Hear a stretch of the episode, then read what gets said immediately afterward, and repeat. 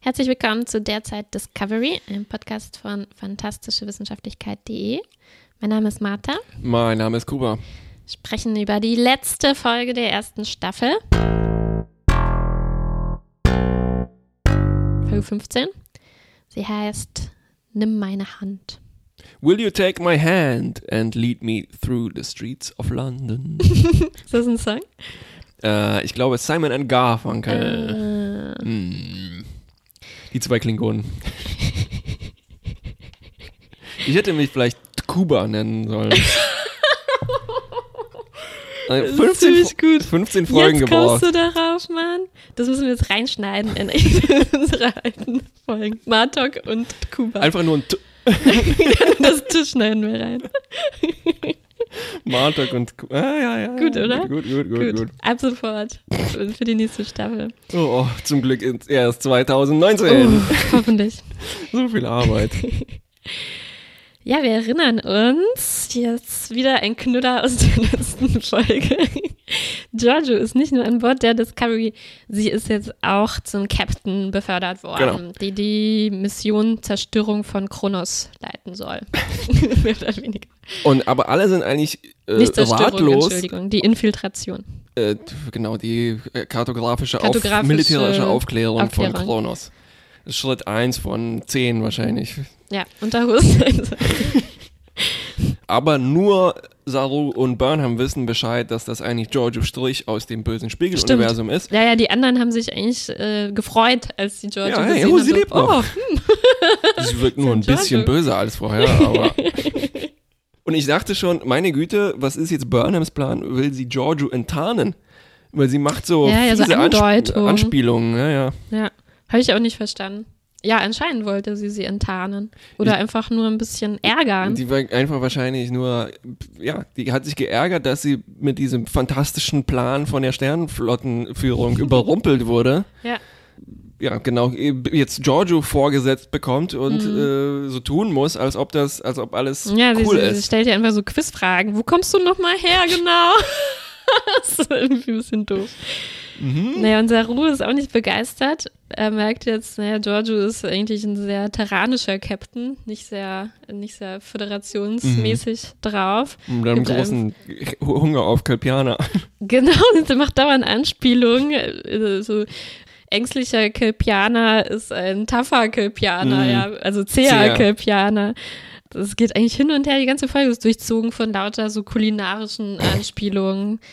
Auch, dass sie allen einfach so Befehle gibt und nicht zulässt, dass Michael einfach mal kurz zu Saru rübergeht und Ja. so. Nee, jeder muss an seinem Posten bleiben, soll nicht unnötig rumscannen, nur das machen, was sie Stimmt. sagt. Also Saru ist auch Jetzt, jetzt erfahren wir, verärgert. wir haben uns in der letzten Folge gefragt, was, worauf basiert jetzt in dieser Plan, Giorgio einzusetzen? Hm. Also ich meine, was kann schon schief gehen, klar. Aber ich glaube, die haben einfach einen perfekten Ersatz für Lorca gefunden. Genau, Nämlich, die haben, die Sternenflotte ist verzweifelt. Das heißt, sie brauchen einen, jemanden, der noch mehr so ein Maverick ist. Ergebnisse, Ergebnisse, Ergebnisse. Wir pfeifen auf die Moral und Ethik. Hm. Ne? Schade eigentlich, dass Cornwell nicht das Kommando übernimmt. Es wäre viel logischer gewesen. Und sie ist auch tough. Sie hätte das auch drauf. Tja, aber vielleicht hätte sie Laurel nicht gefoltert, nämlich das passiert jetzt. Also Giorgio, Mhm. Strich, foltert Laurel um den besten Landeplatz, also die beste verdammte Höhle. Ja, genau, wir erinnern uns, die Discovery soll in eine Höhle springen von Kronos, um da Ja. Informationen Was zu kann schon sammeln. schief gehen? Ja, äh, und hier auch. Lorel sagt zu Giorgio, you require some seasoning. also, weiß ich nicht. Mit dieser Nahrungskette an Bord der Discovery geht das irgendwie weiter. Ja, während, ähm, also Burnham schaut diesem Foltern zu. Hm. Und in, in diesem Moment, und das ist nicht das erste Mal, dachte ich mir, hey, verdammt nochmal, Discovery hat den Bechteltest absolut bestanden. Auch wenn es Ja. eine Folterszene ist. Ja. Ja. Mit, mit, mit wirklich, äh, wie sagt man, mit fliegenden Fahnen. Respekt. Mm, ja, Respekt, Gulp. ja, Michael hat auch eigentlich noch eine andere Idee, weil da kommt auch nicht viel bei raus mit Lorel. Es gibt ja noch einen Ex-Klingonen an Bord, Mm, Ash, ja. der in seinem Quartier sitzt und Knoten. Er ver- versucht, ähm, nicht als Klingone, Ex-Klingone aufzufallen. Er macht, sucht sich das lämste, menschlichste, normalste Hobby. Angelknoten. Was, was ihm so, sogar noch erlaubt, bedeutungsschwanger zu sein. It ties me to my past. Oh, Mann, oh Mann, oh Mann, verdammt nochmal. Also wir haben wieder auf so zwei parallelen Ebenen versuchen Leute das Problem, mm. das nächste Problem zu lösen. Mm. Also das, diese Laurel wird wahrscheinlich jetzt nicht so viel. Also ich glaube, George übersieht, dass Klingonen einfach gerne gefoltert werden, beziehungsweise nicht so große Probleme damit haben, wie jetzt vielleicht Dass sie aber stur bleiben. Ja, und Ash, bei Ash klappt es aber. Er ist bereit, sein Wok-Wissen zu teilen, mhm. das er noch in sich hat. Er, ist, er, ist, er ist ein bisschen abgelenkt. Er sagt so, das ist so, wie wenn ein Knotenexperte in einem Knotenwettbewerb in der Mitte von einem Knoten plötzlich aufhört. Und er äh, ruft dann auch gleich so eine Karte vom, von Kronos auf und zeigt ihn da. Ja, ein Globus, genau, so nennt man das. Nicht eine Karte. Eine dreidimensionale, Art dreidimensionale Karte. Eine kugelförmige Karte. genau. äh, auch so vom Inneren des Planeten und zeigt ihn da, hier sind so Vulkane, da sind Höhlen und hier so ein Schrein. Mhm. Der ist äh, anscheinend am besten geeignet, um da. Ja eine Drohne oder so einzu, äh, einzu, Ja, also ich habe hier ein dickes, fettes Fragezeichen. Einerseits wollen die ja in den Planet rein und ihn von innen mhm. erkunden. Andererseits müssen die dann zu Fuß aus dem muss. Inneren in zu einem Schrein hingehen, um da die Drohne aus. Ich meine, ich, ich, ich sag dir, der ganze Clou ist, das von innen zu machen, innen zu machen ja. um nicht aufzufallen. Naja, aber das erlaubt ihnen natürlich coole Abenteuer auf der Planet Planetenoberfläche, auf der smogverseuchten naja, Vielleicht können die halt die Discovery da gut parken, versteckt in der Hülle, und dann können sie zur Außenmission starten. Mhm. Wäre viel zu auffällig die müssen, im Orbit. Die müssen eine Drohne irgendwo hintragen. Ja, Tilly trägt sie. Die, Tilly ist mit im Team. Die, die rituelle Drohnenträgerrolle. Genau, Ash kommt auch mit, weil er kennt sich aus. Übrigens ein Job der Zukunft, Drohnenträger. Michael kommt mit und Giorgio kommt mit. Und jetzt wird Tilly da zu denen gerufen, weil sie mitkommen soll. Und sie de denkt ja noch, das wäre die alte Giorgio. Mm, richtig. Und hat hier noch so einen so Gag. Sie ähm, sagt jetzt, oh, ich habe so viel über dich gehört, Maike hat so viel von dir erzählt, ich freue mich so, dich kennenzulernen. Aber sie merkt dann schnell, Giorgio kritisiert ihre Frisur, das kann nicht, das kann nicht die echte Giorgio sein, äh, sondern sie ist terranische Imperatorin. Und Tilly macht dann noch diesen terranischen Gruß. ihr und Mike sagt, nee, nee, ksch, ksch. Ganz witzig. Stimmt. Ach, immerhin hast du noch den den einzigen Witz hier. Naja, nee, es ist leider nicht der einzige Witz. Nee, das ist ganz witzig, die Folge. Für Discovery. Ja. Und dann springen sie also nach Kronos. In. In, in Kronos hinein. Und beamen dann in so eine Art Kronos äh, Unterwelt. In einen schmierigen Bazar. Ja. Schmierigen Bazar, genau. In schmierigen Bazar-Klamotten. Ich habe düsterer Markt geschrieben, aber schmieriger Bazar ist sehr viel besser. Hm. Und da geht's genau, los. Da Essen, geht's gleich trinken. los mit schmierigen Bazar-Abenteuern, genau. nämlich einmal komisches Essen essen, dann ja. crazy sexy Abenteuer, Glücksspiel, ja. Glücksspiel, und Drogen. Tattoos. Tattoos. Der Reihe nach. Also Tilly ist Mystery Meat. Ja, es ist Gormaganda. ein guter Callback an äh, vorher. Ja, ja, ja, ja, schon, oder? Ja, Walfleisch im Prinzip, ne? Space-Walfleisch. Das ist auf jeden Fall am Stiel. moralisch total am Stiel. Wie nennt man das? Dieses aus den Simpsons komisches Fleisch am Stiel. Koloff? Ja, genau. so sie hatte das, das mit Krabbencocktail. Aber es hat ja gut, gut geschmeckt, bis sie erfahren hat, dass Gormaganda ist. Warum eigentlich? Sind Weil die so die, eklig? Die, ah, nee, sind, die sind, sind geschützt. shit, die sind ja. ja. Haben die ein Bewusstsein auch? Oder sind sie einfach nur rar? Naja, also ist es immer. ungefähr okay. so, so verpönt wie Walfleisch, wie Walfleisch ja, zu essen, ja. ja. Also die crazy sexy Abenteuer, die gehören die zu Giorgio. Ah. Es ist quasi wieder so, dass es verschiedene Ansätze gibt, um an die Informationen Mhm. zu kommen, die sie brauchen, weil sie müssen diesen Schrein erstmal noch lokalisieren, Oh die, ja. die, die da finden müssen. Und Giorgios Idee ist also, oder sie kauft sich da so einen Prostituierten und Zwei. als Nebeneffekt ähm, kann sie aus denen dann die Informationen erpressen, denkt Ja. sie sich. Aber ich meine, wieso nicht die Situation nutzen? Bezahlt ist ja schon Im, äh, crazy sexy Abenteuer. Ja, während Ash ist gut im, im klingonischen Glücksspiel, weil Wok gut im klingonischen Glücksspiel Mhm. war. Und Ich glaube, der ist auch zum ersten Mal in seinem vielleicht Leben gut drauf. ja. Außer jetzt in dem, Ja, vielleicht ja. mit dem Iglo-Abenteuer mit Burnham. ja. Aber sonst hat er ein ziemlich deprimierendes, Nein, er hatte noch so die Party in dieser Zeitreisefolge. und sein neues Knotenhobby. Genau. Aber ich, gar nicht so schlecht. Aber das Spielen macht ihm Spaß und er brüllt auch so auf Klingonisch rum und beeindruckt die Klingonen. Ähm, was aber hier ein bisschen schlechte Erinnerungen bei Michael weckt. Einmal wegen an Wok wahrscheinlich, Mhm. aber auch äh, nochmal an diese Sache mit ihren Eltern. Und ich habe mich auch, ich hatte ein bisschen Angst, dass all dieses klingonisch Sprechen für Ash vielleicht auch nicht so gut sein könnte. Das hat ja immer seine ähm, Flashbacks und seine getriggert. Verwandlung in Wok Mhm. getriggert, aber hier passiert zum Glück Ich nichts. glaube, das habe ich jetzt in der letzten Folge schon ausgeplappert, ne? Mit Burnhams Backstory. Ja, Und, äh, stimmt, da ja, hat das ja, auch ja. gepasst. Und Tilly geht in, in die Shisha-Abteilung von dieser. Er trifft dort Bar. den Danny, ironischen Danny DeVito. Genau, das ist ein Schauspieler, der war schon oft in Star Trek, Mhm. ne? Aber so Nebenrollen, wie das. Ja, so kleine äh, äh, Mole-Man und sowas. Da. Genau, aber so, glaube ich, in fast jeder der Serien hier auch wieder da. Und Tilly, ja, raucht da so ein Glitzer, Glitzerstaub. Äh, ich glaube, es ist Crystal Meth einfach. Stimmt, ja. so in der Zukunft immer noch sehr erfolgreich. Äh, schläft sofort ein.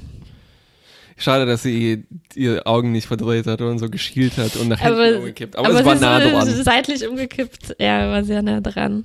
Schade eigentlich, dass es, ich hätte erwartet, dass so Halluzinationen von ihr gezeigt werden. Aber Mm, das, ja. Gut, also alle versuchen an diese Infos zu kommen. Mhm. Und weil wir schon lange keinen Twist mehr hatten, kommt der jetzt nämlich. Es stellt sich heraus, das ist nämlich gar keine Drohne, die die da dabei haben, sondern Das ist eine Bombe! das ist eine Bombe.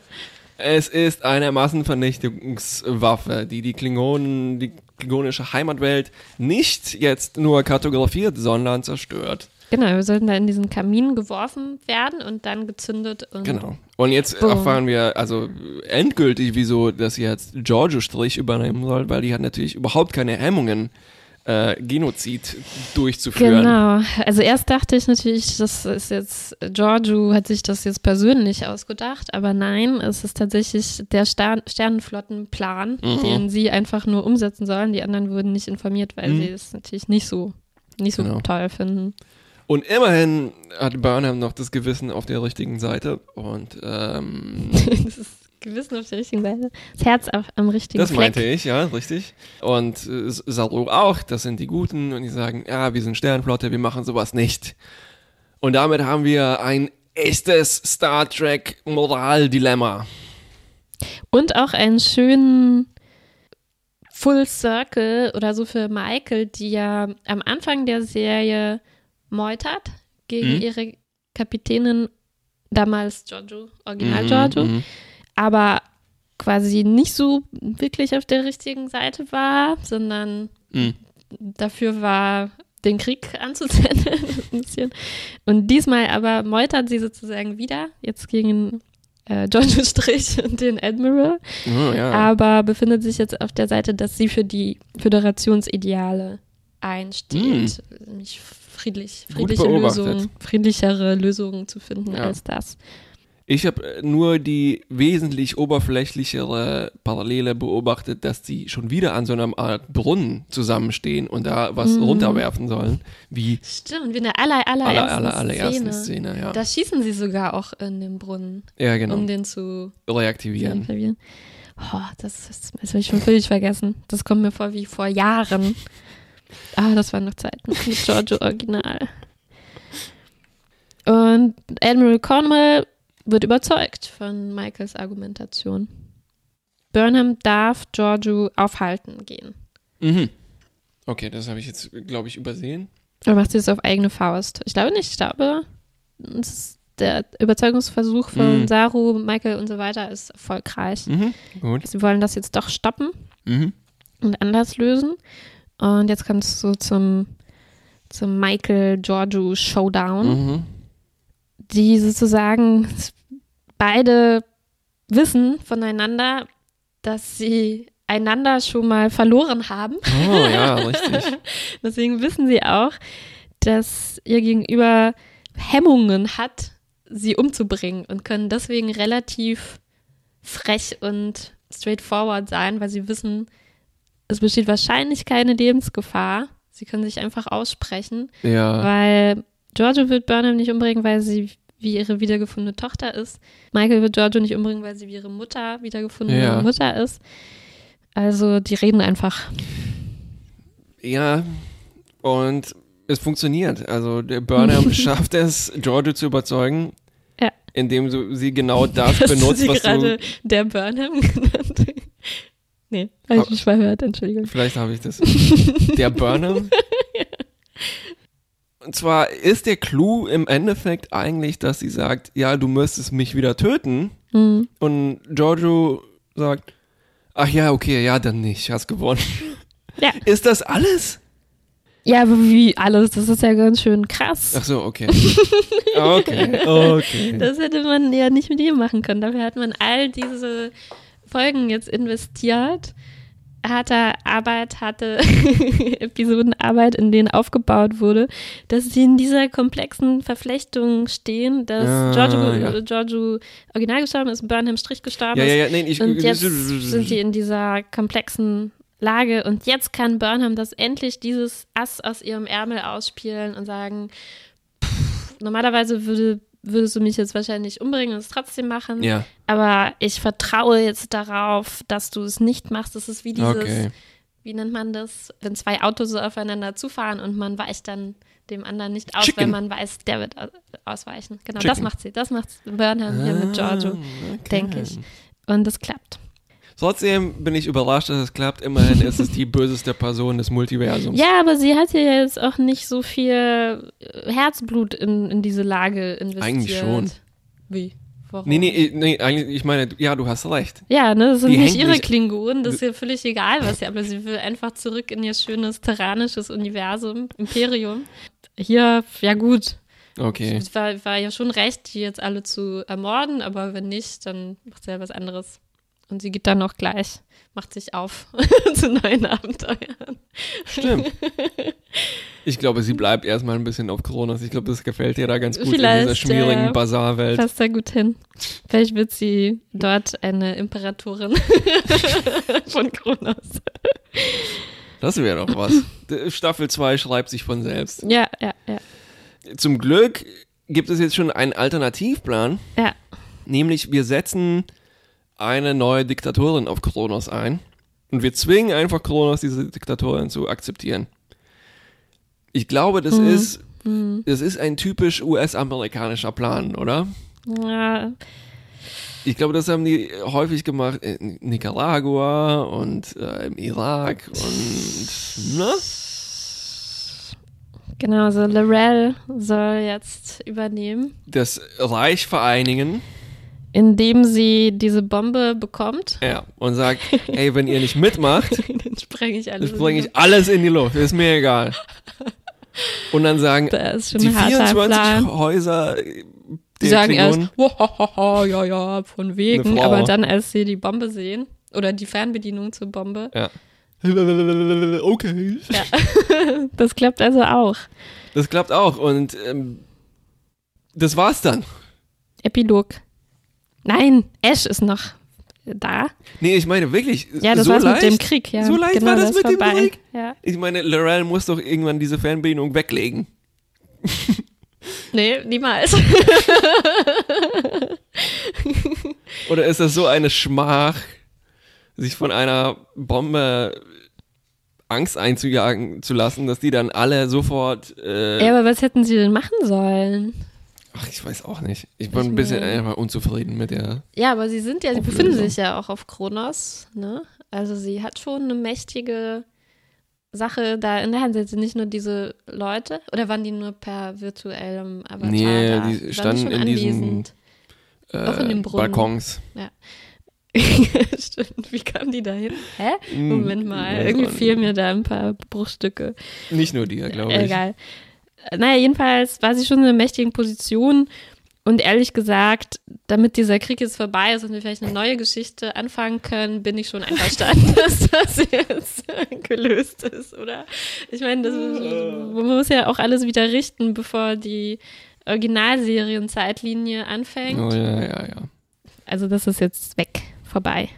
Gut. Ich frage nicht mehr nach. Nee, Genauso wie der klingonische Hohe Rat frage ich jetzt einfach nicht mehr nach. Also akzeptiere, okay, Krieg ist vorbei. Auf zu neuen Abenteuern. ja, ja, ja. Tja, Genau, aber Ash äh, wird noch nicht aufgelöst. ja. Er entscheidet sich, auch zu gehen. Mhm. Nämlich mit Lorel. Mit Laurel. Weil für ihn hält ja nichts mehr. Außer seinen metaphorischen Knotenschlaufe. Den er auch äh, Burnham überreicht bei ihrer Stimmt. Verabschiedung. Es, war das eigentlich so eine Anspielung auf sein Tether? Also, dass es eine Schnur ist und Oh, sowas? das habe ich ja. schon vergessen, aber ja. Aber es ist jetzt Fall. so ein Self, also so ein abgeschnittener, symbolischer Tether tatsächlich. Stimmt, das ist ohne Es ist ein Stückchen Tether.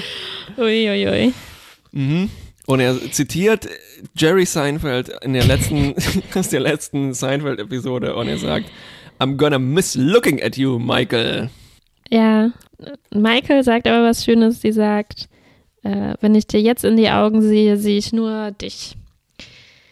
Das Und find nicht ich- Vogue. Nicht Wok, das finde ich schön, aber wie kann denn, wenn Ash Ash ist, von der Persönlichkeit her, Mm, wie kann er denn mit Lorel jetzt Ja, ja.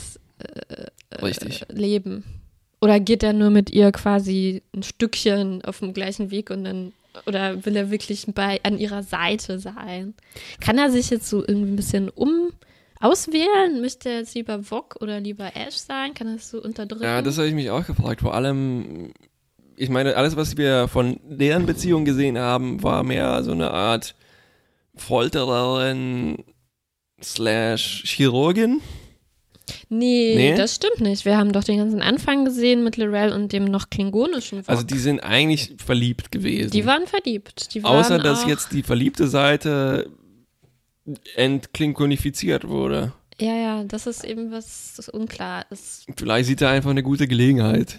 Ja, Ich kann jetzt. aber äh, die Autoren sehen eine gute Gelegenheit, ihn, Ihn loszuwerden. loszuwerden, aber vielleicht noch offen zu behalten, ihn nochmal kurz wiederzubringen. irgendwo zu parken. Hei. Als äh, klingonischer Co-Diktator. Also ich fand es, glaube ich, gut, dass er geht. Also für Mhm. die Geschichte, für, für Michael, dass sie mal was da jetzt nicht ewig darin verstrickt bleibt. Ja. Aber dass er mit ihr geht, war ich überrascht. Hm. Ich dachte auch, er geht vielleicht zurück auf die Erde und äh, Zu seinem Boot. Boot, genau. Er könnte jetzt gut auf so einem Hausboot irgendwo leben. Hm. Ja, kann ich mir auch gut vorstellen. Kann er Ja. sein Knotenwissen anwenden. Aber vielleicht kann er auch einfach jetzt. Auf einem äh, Hausboot auf Kronos. Genau. Wenn schon auch irgendeinen See haben. Ja, jetzt kommt noch der allerletzte Epilog Ja, der die, Staffel. also die Klingonen drehen ab, alles ist gut. Drehen ab. Äh, ja, also man sieht ganz kurz, die waren schon ganz kurz vor der Erde, ein paar klingonische Achso, Schiffchen. drehen ab, sie drehen um. Meinst du? Ich dachte, sie drehen ab, so sie drehen So, durch. völlig ab. Vielleicht auch. Okay. Genau, das ist erledigt. Gelöst. Erde ist gerettet Mhm. und jetzt gibt es einen Nachklapp auf der Erde. Mhm. Man sieht, dass es die Erde ist, weil man sieht den Eiffelturm. Wir sind in Paris im Regen, Ja, nachts auch. nachts im Dunkeln. Und wir sehen äh, Amanda heißt sie so, die Richtig. Ziehmutter und Frau von ähm, Sarek. also, Ziehmutter von Michael und Frau von Sarek. Sarek, genau. Sarek schämt sich auch ziemlich für diesen Bombenplan, weil anscheinend ist er auch auf seinem Schon, klingonischen, äh, vulkanischen Mist gewachsen. Schon, ja, aber Michael sagt, nee, ist nicht so schlimm. Nicht so schlimm, versuchter Genozid. schon okay. War verzweifelte Lage. Hm. Tja, hätte ich auch gesagt, weil sie wird jetzt begnadigt Ja, zum Commander wieder bef- befördert oder wieder eingesetzt. genau. Also ist dir aufgefallen, wie extrem Sarek in dieser Situation gelächelt hat? Nee. Wie extrem breit, oder? Nee, extrem, also für einen Vulkanier. ja, nee. ne? Aber ich glaube, das war einfach die extreme Verlegenheit. Also sie hat sich so geschämt von diesem Bombenplan. Also, Stimmt, Scham ist ja auch nicht unbedingt eine Emotion vielleicht, sondern das war auch sein rationales Nicht-Gut-Finden von was er ah, da ja, ja. gemacht Wahrscheinlich hat. ist Scham die, noch die vulkanischste Emotion. Hm. Und dann sehen wir noch eine Medaillenverleihungszeremonie. Wie es sich für eine letzte Folge gehört. Ja, oder wie bei Mars Attacks, wie ich euch erinnert. Stimmt, ja, ja. Die Erde liegt in Trümmern. genau. Die letzten Überlebenden kriegen Medaillen. Ich glaube, die Rede war auch ziemlich ähnlich an, an, an an Schon, Mars Attacks, oder? Ne? Es ist so, es geht über Angst und Principles, Principles, Almighty Principles. Und es war sehr komisch zusammengeschnitten. Ich war sehr verwirrt, ob Michael da jetzt auch ist oder.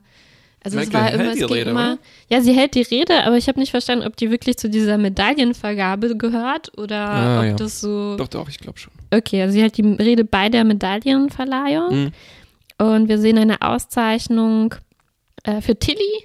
Genau, die darf jetzt für ihr Kommando trainieren und damit wird Ja. ihr Wunsch aus der ersten, zweiten Folge wahr. Ja. Kalber kriegt postum eine Medaille Oh, verliehen. Kalber. Genau, Daru kriegt als erster Kelpianer eine Ehr- Ehrenmedaille. Hm. Wenn er der Einzige ist, dann ist er automatisch Kriegt er mit. Michelin-Stern. Und, apropos extrem lächeln, ist ihr aufgefallen, dass Burnham, ich glaube, zum ersten Mal, Mal lächelt. lächelt. Und so bereit. Oh, ich ich habe sie gar nicht erkannt. Das kann sein. Sie war immer sehr ernst Mhm. Bisher. Sie sieht auch aus wie Rashida Jones, äh, plötzlich. Ah, interessant. Also ich, ich, ich habe so sie lächeln gesehen und ich, oh, Was ist das? wer ist das denn?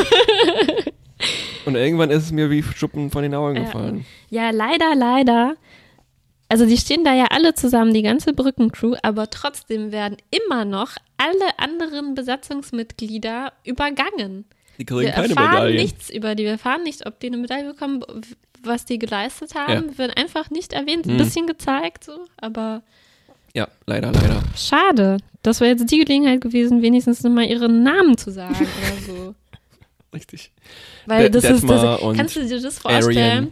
Kannst du dir vorstellen, wir würden jetzt über eine der anderen Serien sprechen. Wir hatten jetzt die gesamte erste Hm? Staffel gesehen und wir wüssten noch nicht die Namen auswendig von allen Leuten, festen Leuten, die jedes Mal auf der Brücke stehen. Mhm, richtig. Das, das ist unglaublich. Und Diana Troy würde irgendwo im Hintergrund stehen und würde nicht mal erwähnt Und wir müssen werden. immer sagen, ja, diese Frau da mit die lockige Frau und dann dieser Roboter und so. Stimmt, der also, Typ mit diesem weißen Taschengesicht. Genau, ja.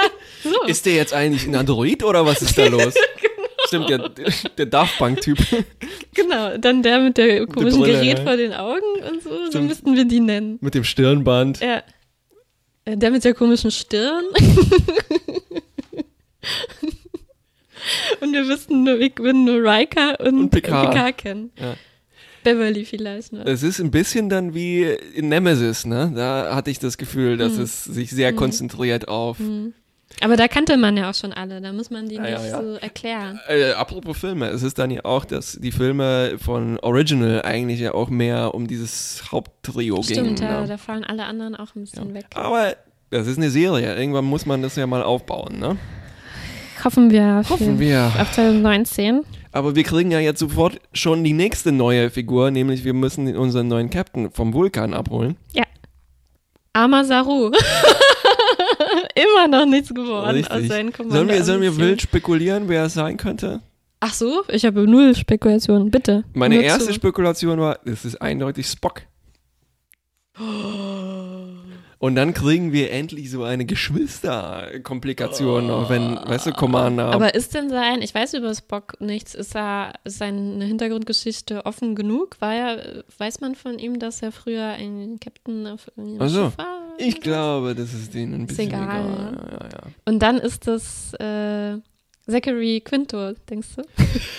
Genau, ja, äh, Ja? ähm, Heißt das so? ich habe mit äh, meinem Kumpel Dave schon drüber gesprochen und er Ja. sagte sofort, ah ja, klar, dann kriegen Ja. wir Quinto. Ja. Das wäre ein Das wäre cool. Quinto, ich mag Aber Quinto. sind die kompatibel, diese Paramount und so Ach, CBS? ähm, du meinst die Timelines? Nee, ich meine die. Studios, ja. Ähm, warte mal, die haben, oh, das ist eine gute, aber ich glaube auch eine sehr langweilige Frage. Ja, lassen Es, wir es weg. gab etwas sowas, dass die mehrere, schon für mehrere Filme unterschrieben Mhm. haben, aber ich Mhm. glaube, der vierte Reboots-Film Mhm. ist noch immer Mhm. im Limbo. Tarantinos Film, meinst du? Stimmt, das wird jetzt Tarantinos Film. Oh Gott. Tarantino würde sich, glaube ich, ganz gut machen in jetzt, wenn er Bei Discovery würde er gut macht, ne? passen, ja. Wer könnte es noch sein? Ähm, äh, noch Kelpiana is a dish best served cold. Und hast du noch mehr Ideen?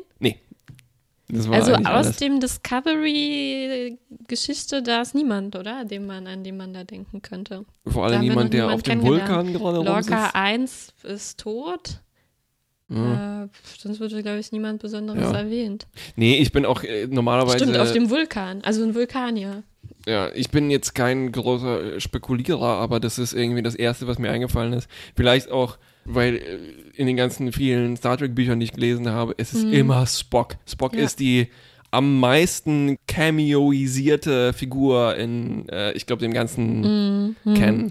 Also, aber mein Wunsch wäre schon einfach jemand Fremdes, den wir noch nicht kennen. Hm? Das wäre schön, weil das wurde ja jetzt schon ein bisschen strapaziert, dass viele Nebenfiguren einfach Leute sind, die man schon mal gesehen hat, damit Mhm. man das irgendwie verknüpfen kann. Auch schon Sarek ist Ja. okay, aber das hätte auch einfach irgendein Vulkanier sein können, ne? dass man einfach das Gefühl kriegt, es gibt nicht nur zehn Leute Ja, im, im. Universum. Speaking of which, es gibt anscheinend nur zehn Raumschiffe in dem Universum, weil wir treffen jetzt auf dem Weg zum Vulkan, hoppla, auf die USS Fanservice. Äh, ich meine Enterprise. Mit Christopher Pike, also dem Vorgänger von äh, Cocky, der dann später in diesem Saunastuhl enden wird. Ja, und wir hören auch noch ein bisschen Originalserienmusik am Ende. Ich habe gleich eine Frage, jetzt wo wir am Ende angekommen sind. Quizfrage. Ähm, ja. Mal sehen. Ich habe wieder Reviews gelesen, weil ich nehme es mir doch mal vorweg, ich war wieder ein bisschen ratlos, was ich von dieser ganzen Geschichte halten soll. Ja. Also ich habe irgendwie in den letzten zwei Folgen völlig meine kritische Haltung äh, hat Mhm. sich ist irgendwie den Bach runtergegangen. Du guckst einfach nur noch mit Ich einfach nur geguckt, heruntergefallener Kinnlade. nicht mal was. Meine Kinnlade, die, die äh, hovert so auf Halbmast. Äh, ja. Sie arbeitet auf Im Kinnladen äh, Ja, Nirvana. Oh. Also das meiste, was ich gelesen habe in den Reviews, war die Enttäuschung darüber, dass das jetzt die Enterprise ist, auf die die treffen. Ach ja, ich habe, wo ich gelesen habe, aber ich Oh. lese auch so ein Enthusiasten ähm, Forum irgendwie. Äh, Oder so ein positive Menschen Forum. Ja. Und die, die haben sich super gefreut. Und sie haben sich vor allem gefreut, dass dieses schön gemacht war. Also, dass es, äh, Ja. dass man quasi schon sieht, okay, sieht schon aus wie das Modell von damals, aber schön in einen äh, Guss gebracht mit dem Discovery Design. Mhm. Ja. Also ich habe genau das Gegenteil davon gelesen, dass es eben zu neu aussieht, weil Mhm, es okay. passt dann nicht mehr. Aber das, sowas ist mir total wurscht. Es ging eher darum, entweder wird das so ein Canon-Hinbiegerei, damit das Mhm. ne, irgendwie wieder passt zu Mhm, Original. mhm. Oder die Spekulation, oh nein, jetzt haben wir Abenteuer mit der Enterprise, die Ja. auf uns zukommen. Meine Vermutung ist, äh, ja, wir treffen die jetzt einfach und sagen kurz Hallo. Ja, Vielleicht erleben wir ein Abenteuer und dann ist auch das gut würde ich damit. auch vermuten. Ich, ja. Also nach allem, was ich jetzt gesehen habe in Discovery, kann ich mir nicht vorstellen, dass die- wir plötzlich jetzt das ist äh, zu zweit. ja, äh, oder die zweite Staffel ist einfach nur Enterprise. Stimmt. Wir erfahren gar nicht, wer der neue Captain der Discovery B ist. Burnham steigt, steigt um, Stimmt, die, die ja. brauchen die auf der Enterprise Ja, und ja, sagt allen Tschüss, Sa- Saru. Tschüss und ihr anderen, äh, wie heißt ihr nochmal? Tschüss, äh, du. und du und du.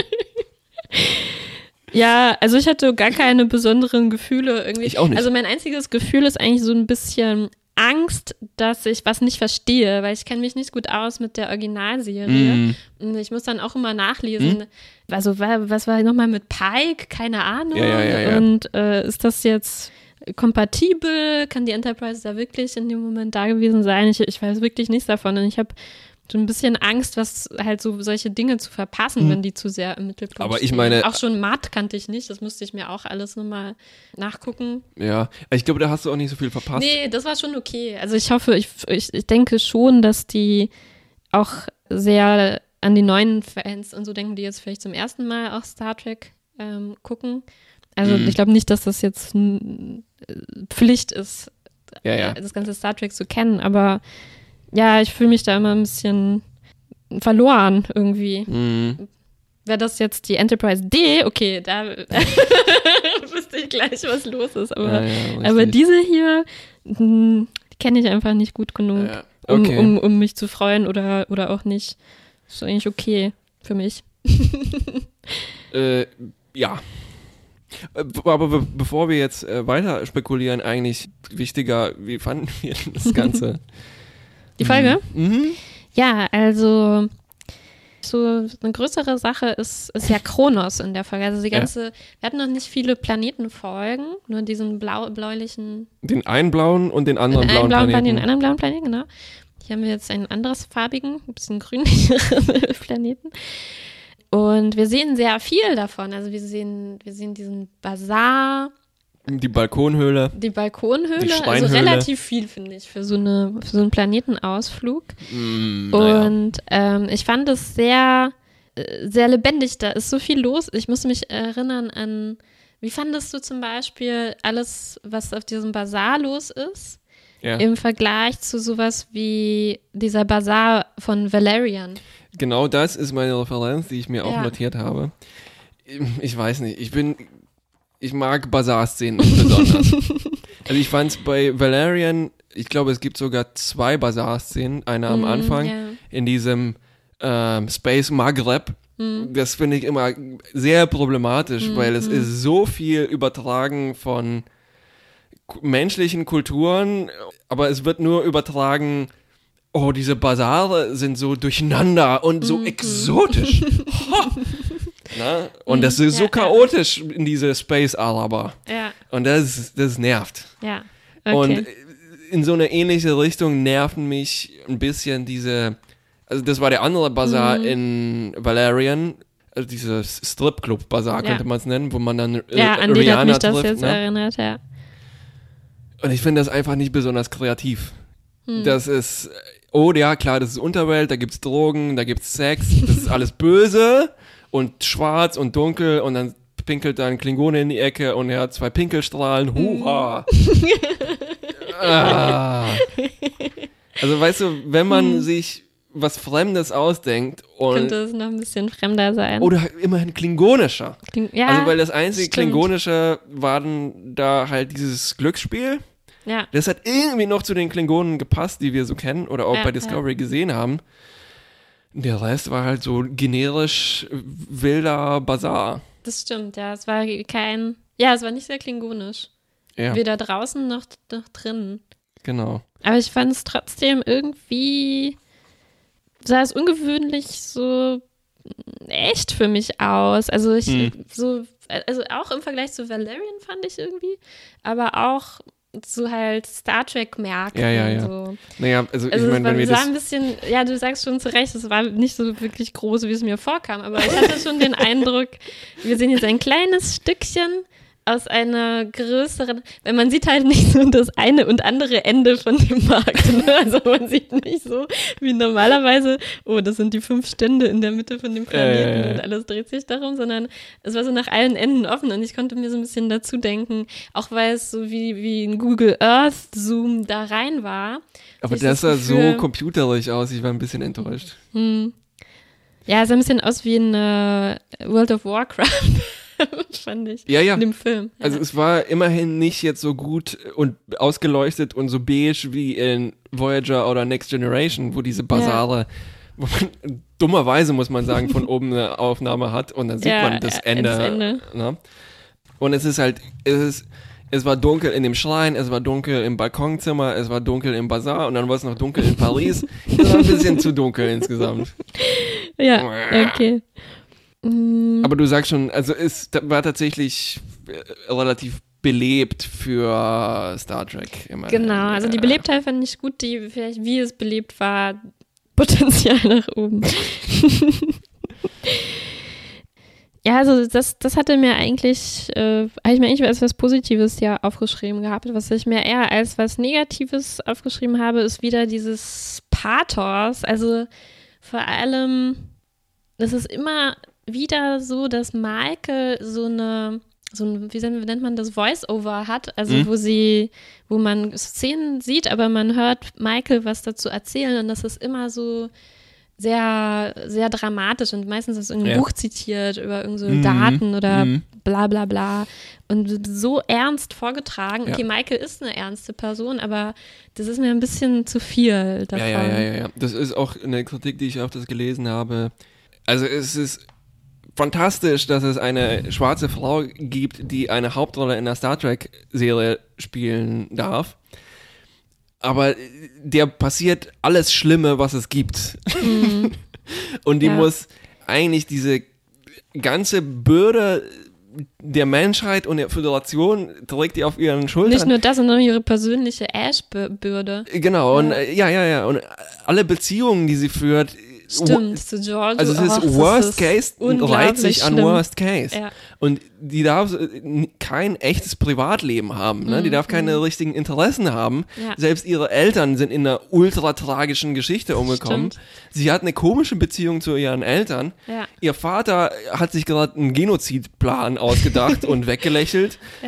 Und also die hat kein echtes Leben, die ist so ein Symbol. Und das ist Mhm, eben, das, dann ist es noch ein Symptom eben, dass die nur in Voice-Overs tatsächlich ihre Mhm. Gedanken hervorbringen kann. Und dann sind es halt noch die schwierigsten, schlimmsten Gedanken, die man sich vorstellen, äh, nicht die schlimmsten, aber ne, die Ja. schwerwiegendsten Gedanken. Ja, das stimmt. Das Einzige, was das bricht, ist immer Tilly. Ich hoffe nur, dass sie das mehr, mehr Ja, davon, mehr genau. davon. Ich will mehr davon sehen, wie die zusammen oder ich hoffe, ich hoffe, sie teilen sich noch ein Quartier. Das wäre so schön. Wirklich. Und dann will ich einfach immer sehen, wie die da quatschen und halt die Dinge besprechen, die sie erlebt haben. Das ist gut. ja, ich glaube, als Commander steht dir fast ein eigenes Papier zu. Ja, Tilly ist jetzt ja auch ein bisschen befördert. Ne? Ah, Also, ja, ja, ja, ja. schade. Ach ja. Vielleicht gibt es irgendeine In Insektenplage oder so und alle müssen zusammenrücken auf der Discovery. Ich Die glaube- Hälfte der Quartiere fällt aus. Vielleicht ist die Discovery gar nicht so groß. Ich meine, Ja. die dreht sich, da gibt es nur diesen Ring. Das stimmt. Die hat, ich glaube, die haben auch einen riesigen Laderaum da, wo diese EM-Darts rausgeschossen kamen. Ja, und die ganze Sporenkammer. Die ganze Sporen- Riesig, ja. stimmt. Und äh, du hast vorher Matt erwähnt. Ich freue mich auf so verdammte Matt-Folgen. Also das ich, war eigentlich, muss ich sagen, bis jetzt, glaube ich, meine liebste Folge. das war die ein, also ich glaube, die einzige Folge in dieser Staffel, die ein bisschen außerhalb des Arcs stand, oder? Hm. Ja. Und da, also wir hatten, ich hatte das damals schon erwähnt und äh, ich komme mir fast ein bisschen peinlich vor, wenn ich immer wieder äh, Rick and Morty zitiere. Aber ich habe jetzt weiter in der dritten Staffel Mhm. geschaut. Und Nicht spoilern. nicht Spoiler, nee, nee, aber die verhandeln immer wieder. Mm, Okay, warte mal, ich muss es anders sagen. Die haben eigentlich haben die sich selbst ins Knie geschossen, indem sie so ein Paralleluniversum mit der Zitadelle ähm, Mhm. feststellen. Ne? Das heißt, es gibt unendliche Kopien, Mhm. unendliche Ricks und Mortys. Ne? Und eigentlich malst du dich so storymäßig in eine Ecke, weil was kann schon danach kommen? Ne? Und jede normale Serie, eventuell Discovery auch, wahrscheinlich wischen die das Paralleluniversum in der nächsten Staffel weg. Ja.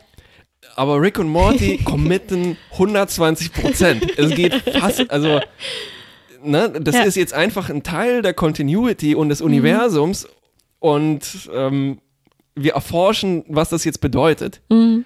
Und man stellt sich dem sozusagen in allem, was Bedeutung haben könnte, alles wird dahingehend reflektiert, ey, Moment, es gibt unendlich viele Paralleluniversen. Was heißt das überhaupt? Ja. Weil- ja, ja, Und es ist erstaunlich, dass halt so eine bescheuerte Serie die, den Mut und die Konsequenz hat, eine Entdeckung, die tatsächlich alles umkrempeln würde, auch mit dem Ernst zu behandeln. Ne? ja, Weil, ja.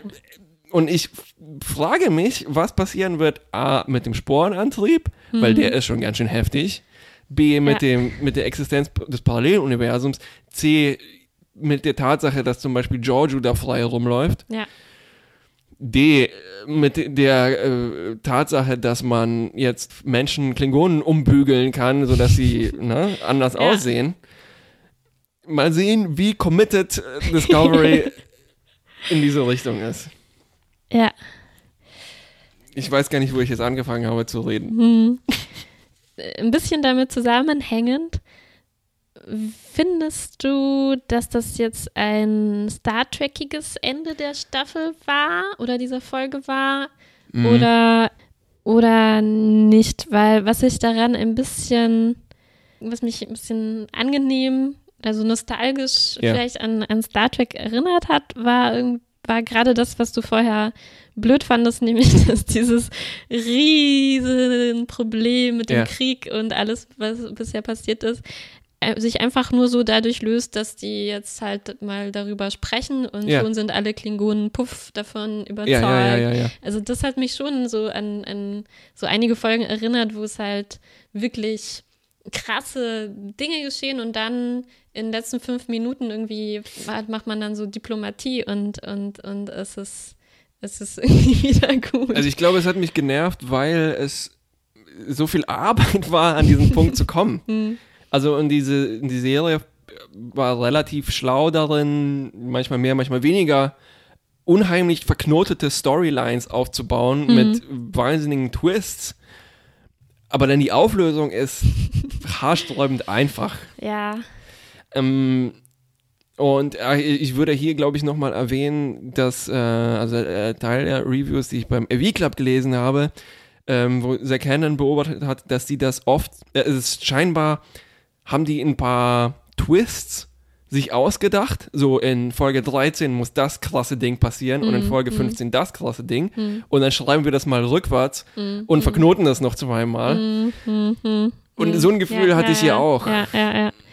Und einerseits hast du recht, ja, das ist irgendwie Star Trekig, dass sie das durch Reden lösen und irgendwie durch eine Erpressung mit einer Fernbedienung. Ja das war nicht besonders Star Trekig, weil es nicht besonders klingonisch war, diese Auflösung dieses Problems. Hm, ja, hm. Äh, ja, mit dem Committen, also ähm, ja, vielleicht müssen wir auch noch mal kurz über Ash sprechen, haben wir letzte ja. Folge schon ein bisschen gemacht. Ich bin weiterhin auch nach den Gesprächen hier in dieser Folge sehr angetan von, also ich glaube, das ist meine liebste Idee aus dieser Staffel, mhm. ist diese Ash-Sache. Weil zum einen finde ich es einfach weiterhin super interessant, auch wie das, also es wird hier nur angerissen leider und ich fürchte, es ist jetzt halt auch schon vorbei, ne? Also ja. es wurde nicht so viel daraus gemacht, aber wie Michael halt zum Beispiel mit Tyler ja über diesen blöden Angelknoten spricht, aber dass sie dann so Dinge sagen wie, ah ja, stimmt, ich erinnere mich, du hast ja ein Boot und so. Ja, aber weißt du, wo die so Dinge sagen, wo man weiß, nein, also diese, diese, diese ja körperliche, physische Person hier, die, die hat kein Boot, ne? Also ja, ja, ja, ja. das ist, das war, das war früher Wok. Und das ist nur ein ja. Erinnerung oder so, so irgendwas, was in ihm eingepflanzt wurde, was jetzt aber erfreulich ernst genommen wird. Also das fand ich, fand ich ja. gut, dass Michael das einfach so jetzt doch akzeptiert. Es gibt diesen Ash und ich habe den geliebt mhm. und ich schließe jetzt mit ihm ab, aber ich für mich bleibt er einfach mein Ex-Freund Ash, der Mensch, mhm, der mhm. aus, äh, habe ich vergessen wo, von den großen Seen oder so kommt ja, ja, ja. und dort ein Boot hat, dort irgendwelche Eltern hat vielleicht, irgendwas. Also der, der, der, dass zu dem irgendwie diese Vergangenheit mit, mit dazugehört. Also äh, ich würde mir einfach wirklich also in mir wächst gerade, deine Idee wächst für mich gerade, die du vorhin kurz gesagt hast, vielleicht nicht so ernst gemeint, aber dass es eigentlich eine Folge geben sollte über das Kelpianer-Essen oder so. Ja. Und auch so eine Folge, wo man vielleicht das hier so richtig ausdiskutiert. Ja. Das wäre so richtig trackig, ne? Eine ganze Folge darüber, wie Ash vielleicht zur Erde fährt, Ja. dort diesen Menschen begegnet, mit ihnen darüber sprechen muss, dass er jetzt äh, Ja. äh, wer er ist, was er da zu suchen Genau, hat. also Ein bisschen wie ein, ja. das äh, Ja. Measure of a Man. Andererseits Ja, auch zum ja. Beispiel die Folge nach den Best of Both Worlds, wo äh, Picard sich Mhm. im Weinberg Ja, im Matsch mit seinem Bruder, äh, glaube ich, Ja, prügelt Ja. und dann einfach weint, weil er so schlimm war, was er erlebt hat. Ne? Und dann Ja, nehmen sich ja, die ja. eine ganze Folge dafür Zeit. ja, ja. Ja, ja. Ach, Äh, wäre das schön, wenn wir so eine erste Folge von der Discovery Staffel 2 kriegen. Also eine Urlaubsfolge. Eine, ja, eine Äh, Urlaubsfolge, genau. Oder eigentlich eine ganze Staffel Urlaubsfolge. Weißt du, für jede Person, die jetzt unglaubliche Dinge erlebt hat, erstmal so eine Verarbeitungsfolge Ja, ja, und eine ja. Erforschung, was das alles für die bedeutet. Was bedeutet es jetzt für Saru, dass er erfahren hat, dass seine Spezies in, was vielleicht in allen Paralleluniversen auch total unterdrückt ist und sogar äh, äh, gegessen wird Ja, und richtig. sowas. Wie, wie, wie geht der damit um? Also Oder äh, zum Beispiel äh, Orange äh, is the New Black hat sich sowas, also die hatten eine Staffel, mh, da haben die in jeder Folge die Backstory von jemand beleuchtet Ja. und das hat, ja. ich weiß nicht, ein Drittel jeder Folge ungefähr ausgemacht. Und wieso nicht sowas, ne? Ja, Ich meine, das ja. ist schon Netflix und komisches Format, da kann man sich sowas auch mal äh, gönnen. Ja, ich bin dafür. Ich bin auch dafür. Mir ist wieder eingefallen, wo ich meinen langen Exkurs vorher angefangen habe. Mhm. Es hat an- nämlich angefangen mit der Matt-Folge, ne? Was die einzige war, wo die so ein Science-Fiction-Konzept nehmen und ein bisschen mehr erforschen. Mhm. Und das hätten die, also diese Sor Sorgfalt der, des Auswalzens einer Prämisse Mhm. hätte zum Beispiel allen anderen Folgen vielleicht auch gut getan. Ja. Nämlich mit sowas wie eben, was bedeutet es für Ash in dieser Lage, in dieser Haut zu stecken, Ja, wortwörtlich. Ne? Wortwörtlich. Und da könnte man, das ist dir aufgefallen, wie oft Ash literally sagt? ist mir, ja, ja, ja, ja, ja. Das, aber das fällt mir immer auf, wenn jemand das sagt. Ähm, und das könnte, also mein Pitch ist nicht nur jetzt ein technologisches, eine technologische Idee zu nehmen, wie diese Zeitschleifengeschichte, Hm. was so offensichtlich Science Fiction ist, sondern eben auch so ein komisches Körpertausch, Identitätsding, Mhm. wie ein technologisches Problem zu betrachten und na, und dazu sich eine schöne Story auszudenken, wo das Ja. eingebettet ist und wo Ja. man das ach ja, naja, aber das ist ja eigentlich einmal eins. Ja, ja also ich habe jetzt, als ich, äh, während du das gepitcht hast, äh, gedacht an in Ghost in the Shell war das, glaube ich, in dem neuen Film, wo Mhm. die ähm, quasi auch in einem anderen ich erinnere mich leider nicht mehr so genau. Aber so diese Ghost in the Shell ja auch so eine ähnliche Sache, dass man halt ein Geist in einem anderen Körper ist. Ja. Ne? Und, und da äh, kann ich mich erinnern an Szenen, wie jemand nach Hause kommt, quasi zu den Eltern, ne? aber Mhm. nicht mehr in dem Körper ist, sondern völlig durch Ja. völlig abgedrehte Ereignisse, ähm, wo man gar nicht mehr weiß, wo ist der Geist jetzt überall gewesen und wie ist er jetzt in Mhm. diesem Körper gelandet und wie geht man dann mit, also Ja. wir würden jetzt Ashs Eltern, ich habe vergessen, ob er noch Eltern hat oder ob er auch eine tragische Geschichte hat, aber wir Ja. würden seine Angehörigen oder Freunde ja, genau. jetzt ihm gegenüberstehen. Was würde das für die bedeuten? Gerade weil Vog ja doch noch in ihm auch noch. Naja, es ist, es ist eigentlich so eine Art Blade Runner-Problem. Ne? Künstliche Erinnerung, aber Mhm. Ja, echter genau, Mensch, Genau, ja. dem man seine Menschlichkeit nicht absprechen kann. Ja, Und, und hier muss ich sagen, dass es, also klar, allgemein gibt es das, wurde das schon irgendwie äh, erforscht in, in verschiedenen Science-Fiction-Geschichten, aber das fand ich trotzdem hier besonders, wie das hier konkret gemacht Mhm. war, mit diesem klingonischen Körper und Erinnerung von einem Ja. konkreten Menschen da rein zu pflanzen. Mhm.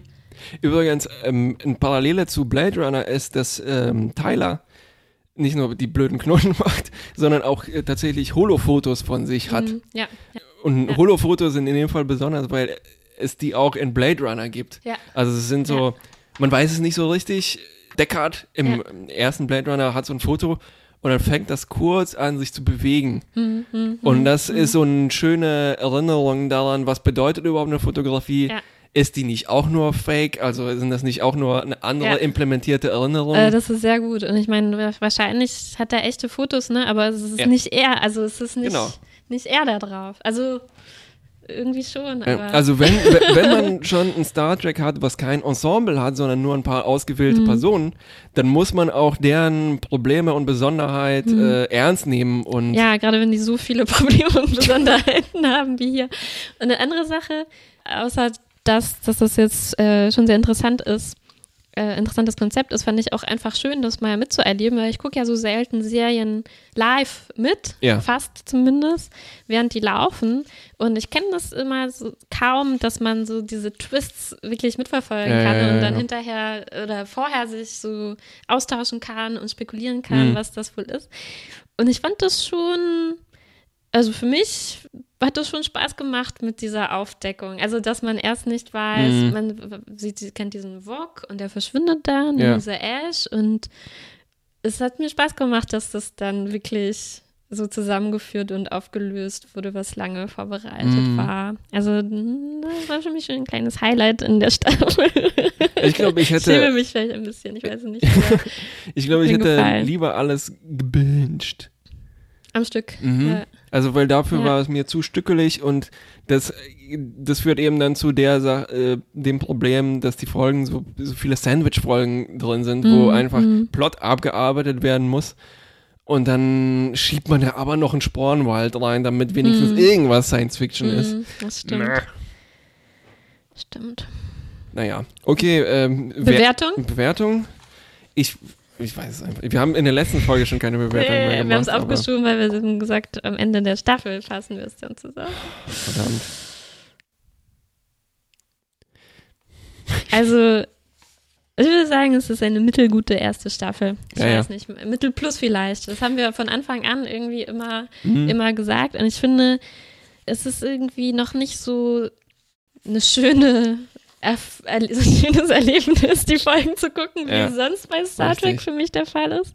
Also ich habe noch nicht so ganz viel Entspannung und Spaß und ja. interessante äh, Gedanken dabei. Ja, ja, so, es ist schon ein bisschen anstrengend zu folgen, weil viel zu viel passiert und es einfach das Pacing irgendwie nicht so toll ist und das Verhältnis zwischen Charakterfolgen und hm. Story-Arc-Folgen, äh, was wir schon alles besprochen haben. Aber trotzdem würde ich jetzt schon insgesamt sagen, dass es mir eher auf der mir gefallenen Seite ist. Also wenn Mittel wirklich Mittel heißt, dann ist es für mich, also Mittel, wenn Mittel durchschnittlich wäre, mhm. ist für mich ein bisschen, bisschen darüber, aber ich hoffe doch sehr, dass es noch besser wird. Das ist sehr Staffeln. charakteristisch für diesen Podcast. diese Zweifel, wenn Mittel wirklich Mittel heißt. Ich habe mich kurz erinnert, dass du irgendwann mal was gesagt hast, dass unser Schlecht auch nicht wirklich so das. Es ist immer qualifiziert. Äh, qualifiziert. Äh. Aber so Mittel, Mittel plus wäre Ja, ich, ich glaube, ich, ich, ich kann ja auch nur zustimmen. Mir kam es auch oft wie Arbeit vor. Das liegt aber vielleicht daran, dass ich, ich glaube, diese Serie hätte davon profitiert, wenn man jetzt nicht noch einen Podcast dazu machen muss. Weil ja, es war stimmt. so viel anzuschauen. Ja. Äh, Vielleicht ja. war es einfach zu, zu, schwer für uns. Es war zu schwer, es ja. War zu schwer. Hoffen wir, dass die nächsten Staffeln ein bisschen Aber einfacher werden. Ich will auch nicht jemand sein, der sagt dann so, oh, das ist nicht mein Star Trek. Mein Star Trek ist optimistisch und hell und so weiter. Nee, das ist ja nicht mein Problem. Es ist, äh, es ist mir einfach zu schnell. Ich komme nicht richtig mit. ruhig, ruhig durchgeknallt und komisch und schwer und problematisch. Hm. Aber äh, vielleicht so der ein, der ein Tipp, der mir wirklich, den ich pragmatisch gerne gehabt hätte, ist, gerne so komisch wie ein gestückelter Film und die Folgen sind eher so Stückchen aus einer Story. Mhm. Aber es wäre cool, wenn die ein Theme hätten, zum Beispiel innerhalb mhm. einer Folge oder ein, mhm. ja. ein Thema, an dem man sich so ein bisschen orientieren kann, damit man wenigstens, ja. wenn das schon einmal pro Woche rauskommt, dass das irgendwie zusammenhält mhm. und dass mhm. man nicht das Gefühl hat, oh Mann, ich habe wieder jetzt 45 Minuten von dem langen Klops gesehen. genau, ich konnte jetzt zum Beispiel auch nicht mehr sagen, ah, es gab die Folge mit dem und dem und die Folge genau. mit dem und dem. Ich könnte ja. jetzt nur sagen, die Folge mit der Zeitreise, aber sonst könnte ich irgendwie nichts benennen, was ja. da jetzt ja, äh, drin war. Ja, in den Reviews war oft die äh, Unterscheidung, dass es in zwei Teile zerfällt, nämlich einmal äh, in Parallel- und nicht Parallel-Universum. Ja, gut, ja. Aber äh, das trifft es auch nicht so richtig. Hm. Mann, das war ein hm. sehr schlechtes Abschlusswort. Warum? Das ist auch nicht so richtig. Hm. hm mittel. Mittelgut. okay, das war es erstmal für derzeit Discovery. Bis bald. Genau, wir Oder hören. wir hören uns bald wieder Voyager, wenn ihr wollt. Ja, ja, ja, ja, mit mehr Spaß. okay, danke Discovery. Danke Discovery. Das ist ein guter Titel. Danke Discovery. Danke Discovery. Danke Discovery. Tschüss.